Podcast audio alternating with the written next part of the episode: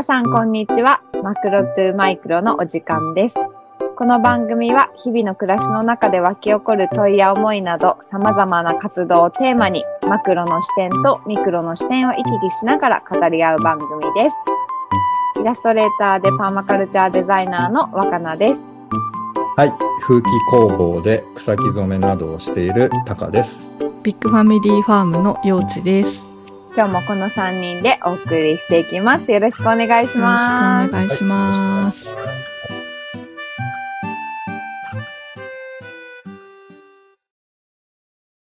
今日は、えっと、野菜の日の満月そうです。ですかね。みんな聞いてる8月31日の、さっき知ったんだよね。野菜の日っていうのね。野菜。めっちゃダジャレだよね。というわけで、えっと、この番組を聞いてる頃は満月が綺麗に見えてるかなとは思うのですけど、前回のね、新月の時のラジオの続きをちょっと今日はお話ししたいなと思っていて、まあ、あの前回聞いてない人もいるかもしれないんですけど、ちょっと、あの、お話をすると、まあ最初にね、あのみんな結構個人商店とかオンラインショップもやったりとか、そういったこの小さな、あの、お店のことをやってるんですけど、やっぱりそのグローバルで、まあ、いろんな人がオーガニックとか質のいいものを求めてる一方で、やはり個人商店とか売ってる人たち、が、その価格の安さに負けるとか、送料無料で、なかなかオンラインショップの運営が難しい小さな商店であればあるほどこそ難しいね、みたいな話をしながら、まあなんかいろんな問いがね、そうでね、なんか速さ、やっぱり個人商店がこう運営している速さ、やっぱ人件費もね、あの、結構かかっちゃうので、小さくやってると、ほんと小さくゆっくりが売りなんだけど、やっぱり質はいいものを早く安く欲しいみたいな人が、まあ私たちもその、ね、一人ではある、中ではあるんだけど、そういう気持ちもわかりながら、やっぱり運営していくのって難しいよねっていう話の中で、まあ、幼稚がね、今お金の仕組みのラジオをややりながら、いろいろ勉強とかもしているみたいなので、うんうん。その経済の仕組みだったりとか、お金の仕組みも結構関係してるよね、みたいなうん。ところがね、前回お話ししてたと思うんですけど、その続きを今日は話してみるので、どうでしょうか？はい。そう。お金の仕組みってね、なんか、ほんと、10分で説明とかが難しいんだけど、今の話で言うと、前回ね、あの、やっぱり、ちょっとでも安くていいものを、まあ、できれば送料無料とかね。で、できれば明日届いてほしいみたいなことは基本的な欲求としてあるわけで、まあ、それを実現している大きな会社なんかもあるとね、あのーそこと比べてうちみたいな小さいお店とか 小さい農家はそこになかなか、うん、競争でうまくいかないところが いっぱいあるんだけどなんかそこ経済のことって昔はさ政府とかって何も私なんかできないし何もやってくれないと思ってたのね。うん、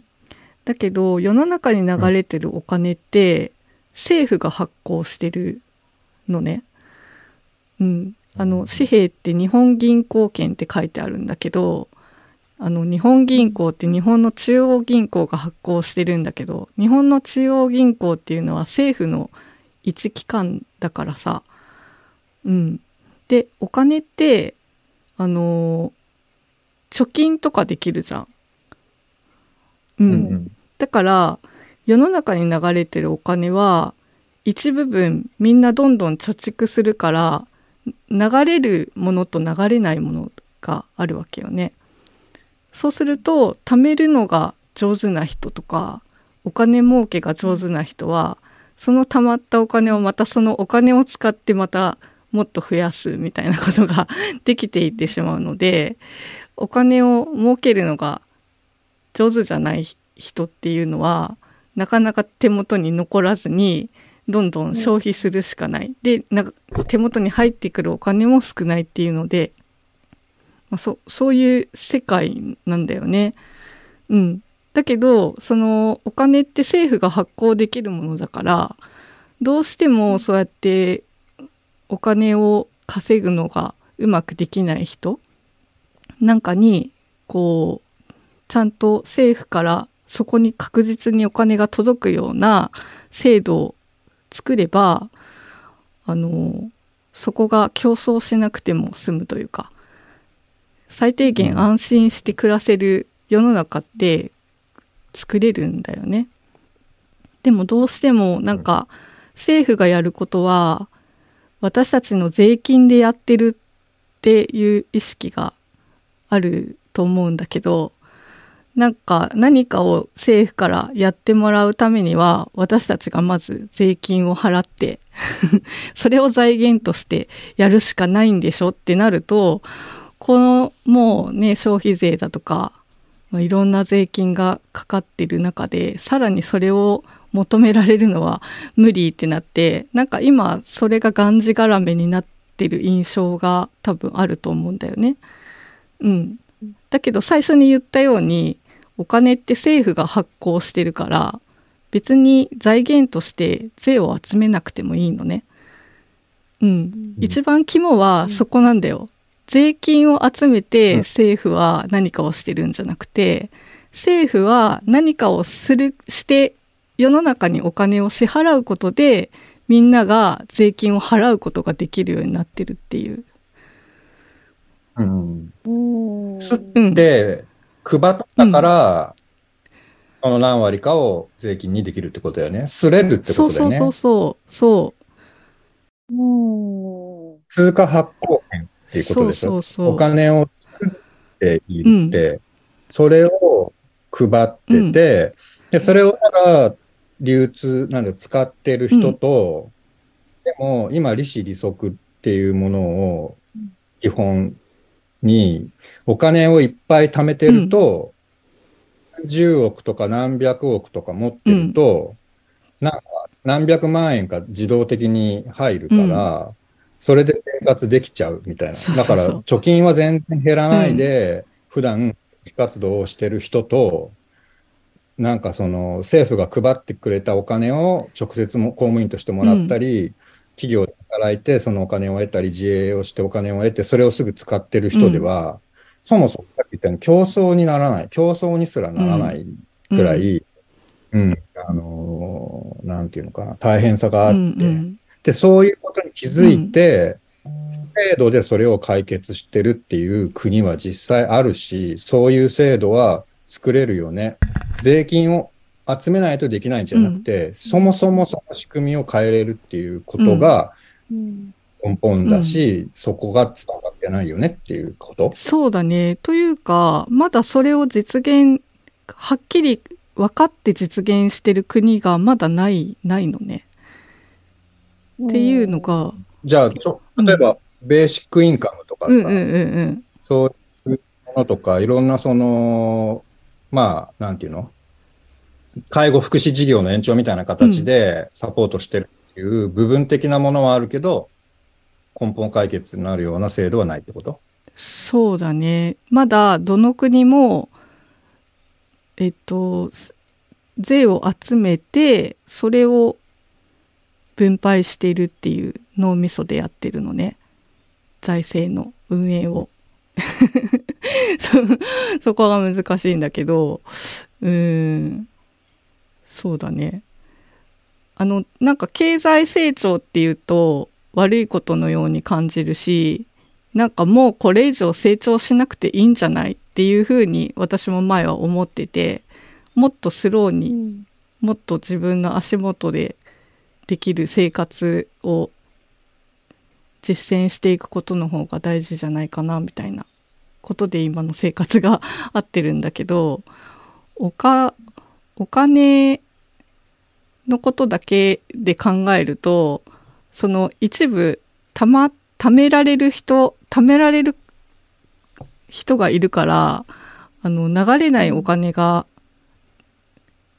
どんどん増えていくのね。世の中のお金の量が100しかなかったら、どんどん貯める人が出てくると、うがいているお金が最初は100だったけど、どんどん減っていくじゃない。うん。うん、だから、その100だったものを政府がずっと120、150って増やしていかないといけないのね。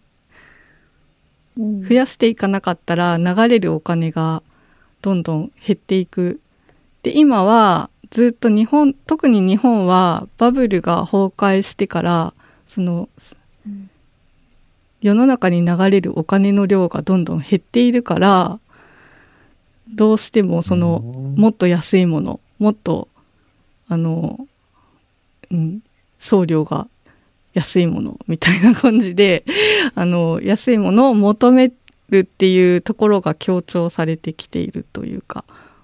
お金の価値がどんどん上がっているのね。みんなお金が欲しい。できれば少ししか使いたくなくてできれば自分の手元にたくさん貯めておきたいっていう風になってるの。流れるお金が少ないから。でもそこの流れるお金をもっと政府が増やしていくと、そんなに、例えばさ、水が、プールに水があって、それを、そこからみんな生活する水を得ているとしたら、そこの水がどんどんいっぱい取る人が増えていくと、流れてる水がどんどん減っていくから、もらえない人も出てくるじゃんね。でもそこに水をどんどんじゃんじゃんどっかから流流して水が常にいっぱいに満ち満ちてるようになると、うん、そんな奪い合わなくてもまあちょっと高いけどいいもの買おうみたいな余裕が出てくる。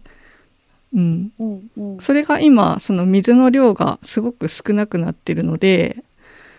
まあそういう端々に私たちみたいな。あの経済とかよりもやっぱり環境を大事にしてあの手間暇かかってもいいものを届けたいみたいなところがそういう競争からこう外れていくというか結構大変になってくる。わかる？今の。はい。はい。あの、し素人質問していいですか、うんうん、なんかすごい面白い、面白い、ありがとうと思ってもっと知りたいなと思ったのが、うん、その、ごめん、めっちゃ、あの、ビギナークエスチョンかもしれないんだけど、そのバブルの崩壊した時の水の量と今の水の量ってもともとは一緒なの？それとも。あ、えっとね。ど、どういうことなの？世の中の水の量、お金の量を増やす蛇口が2つあるのね。で、はい、今言ってる政府が支出するっていうのが一つの蛇口。で、もう一つっていうのが、民間の銀行からお金を借りるとき、企業とか個人が、例えば私たちも家建てる時とかに住宅ローン組んだりするじゃん。ね、その時に初めて世の中にお金が、蛇お金の蛇口がジャーって開かれるの。うん、だけど、民間銀行から借りたお金って必ず返さないといけないじゃん。うん。うん、で、バブルの時は、その民間銀行の蛇口をものすごい開けたのね。あの、じゃんじゃんじゃんじゃん。みんなが借りてそうそうそうそう。それのからくりは、日本銀行がもっと民間に融資をしろっていう窓口指導をしていたのね。民間銀行にもっともっと貸し出せって言ってたの。うん。それがなんでそんなことしたのかっていう理由まではまだ分かってないんだけど、そ、それがバブルの時？そうそうそう。それでバブルが起こっちゃったのね。っていうのは、あの、日常生活で使うお金ってそうそう高くできないじゃん。世の中のお金がいっぱいあっても。いきなり、あの、なんか油1本1000円で買ってたものが明日には2000円になりますとかっていうことにはならないから、急にお金が上がるっていうのは土地の値段とかで上がっていくのね。うん。で、バブルの時って土地とかゴルフ会員権とか、そういうのがどんどん値上がりしていって、で、お金どんどん借りられ、借りやすくなってるもんだから、お金持ってる人は自分の持ってる土地もどんどんおかあの価値が高くなっているからそれを担保にまたお金を借りてどっかの土地を買ってっていう。で買う人がどんどんうちはもっと高くで買うよって言言ってどんどんどんどん土地の値段が上がっていって、うん、それで世の中にはお金がじゃんじゃんじゃんじゃん。蛇民間銀行の蛇口から出てたわけよね。うん、なるほど。そうそう。でもおっとこれじゃいけないってやっぱり政府も思って土地の値段が上がりすぎてもう普通の人じゃ家を建てられないみたいな状態になってきたからちょっと蛇口を閉めましょうって言ってなんか急激に民間銀行のその蛇口をキュッて閉めたのね。そしたら民間銀行はそれ貸し貸し出したお金だから回収しないと自分とこがやばくなるじゃん。だから、ああ、もうちょっと返して返してってみんなに貸したお金を返してって言うと、じゃあ、そのお金借りてた人は返さないといけないから、持ってた土地を売るでしょう。だ売る、売って返して売って返してってすると、どんどん土地の値段がバーンと下がっていって、それで、それがバブル崩壊。なるほど、うん。それで締めすぎたから、どんどんお金は銀行に返っていって、で、返、どうしても返せない人とかが出て銀行が破綻したりとか、で、まあ、借りてた社長がもう返せなくなって借金区で自殺したりとかみたいなことがたくさん起こってたんだけど、でその時に急に世の中に流れてるお金がシューってなくなってしまってそうするとこう苦しんでくる人が出てくるじゃん。ねうん、そこで政府がもう一個の蛇口でその大変になってる人に支援をしてお金をあの給付したりとかっていう手当をしていけばよかったんだけどまだその政府が支出するっていうのは税金を集めてからじゃないとやっちゃダメみたいな考え方が、まあ、未だにあるので、そこがうまく回らずに30年ずっと、まあ、それからずっと続いてるって感じ。なるほど。うん、すごいよくわかった。ありがとう。うん、よくわかった。うん結局だからさ、そのバブルが崩壊しても、そのお金の量は変わっ、この、この日本の中にあるお金の量は変わってないってことであってる？いや、えっとね、お金の量は変わってるんだけど、やっぱりね、うん、ちょっとずつ増やしていかないと、回っていかないのね。その増やしていかないとっていうのは、その日本の政府の蛇口からってことだよね。そうそうそうそう。っていうのがさ、ほら、高齢化社会で年金もらってる人とか増えているでしょ、うん、あ、あ、そうかそうか、うん、日本の年金っていうのは半分は、まあ、現役世代が積み立てている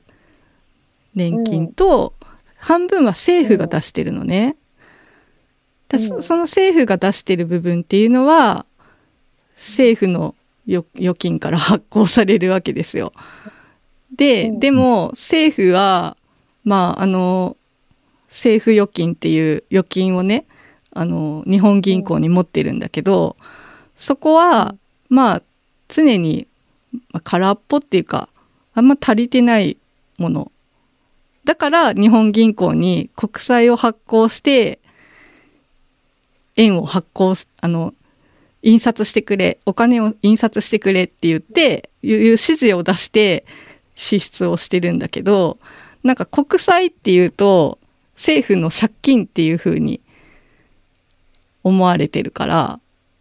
うん。うんうん、そう、借金はいずれ私たちの税金で返さないといけないんでしょっていうふうに、まあ財務省もそういうふうに言っているし、うん、うん、うん。習ったよね、そうやって、ね、そうそうそう。国民一人当たり1000万円の借金がとかって結構ね、言ったりするんだけど、まあ、そう思わされてるから、その国債を発行、政府が国債を発行して支出を増やすことは、それはもう将来世代にすごい負担になるから、それはいかんみたいな ことが、まあ、常識としてある、あるんだけど、まあ実際は国債は、その、日本銀行に政府がお金を支出するからお金を印その分印刷してくださいっていう指示書みたいなもんなんだよね。うん。だからそこのイメージが。でもそのイメージがさ、多分何十年ももう過去に変わってないってことだから今後変わることはあるのかな？変わってきてる。変わってきてる、うん、そのね、ことに気づいたのが、私が習ってる中村哲司さんとかは、えっと、10年前のその民主党が政権取っていた時に消費税上げないって言って政権を取ったのに結局なんか財源がないからっていうので消費税を上げますって方向転換したんだけど、まあ、その時にあの仲間先生はこうえ？だって日本ってこんなに豊かな国なのになんでそ財源がないってどういうことだろうっていうのですごい調べて、その国債が借金ではなくて、その通貨発行のまあ指示書というかそういう仕組みになってるんだってことに気づいた時はあんまりそれに気づいてる人いなかったんだけど今はね、かなり増えてる。まあ、その気づく人がもっと増えると世の中ちょっと変わってくるんじゃないかなっていうのでラジオやったりとか勉強会やったりとかしてるんだけど。うん、うん、いやそれもさなんか前回話したさなんかこの見えないこう構造っていうかまあ見ようとしてないっていうのもあるけどさ、うん、その物語としてさ違う物語を信じてたり、習ってたりするからさ、さっきの言ってたみたいに、それって借金なんでしょみたいな話もさ、うん、でも実は、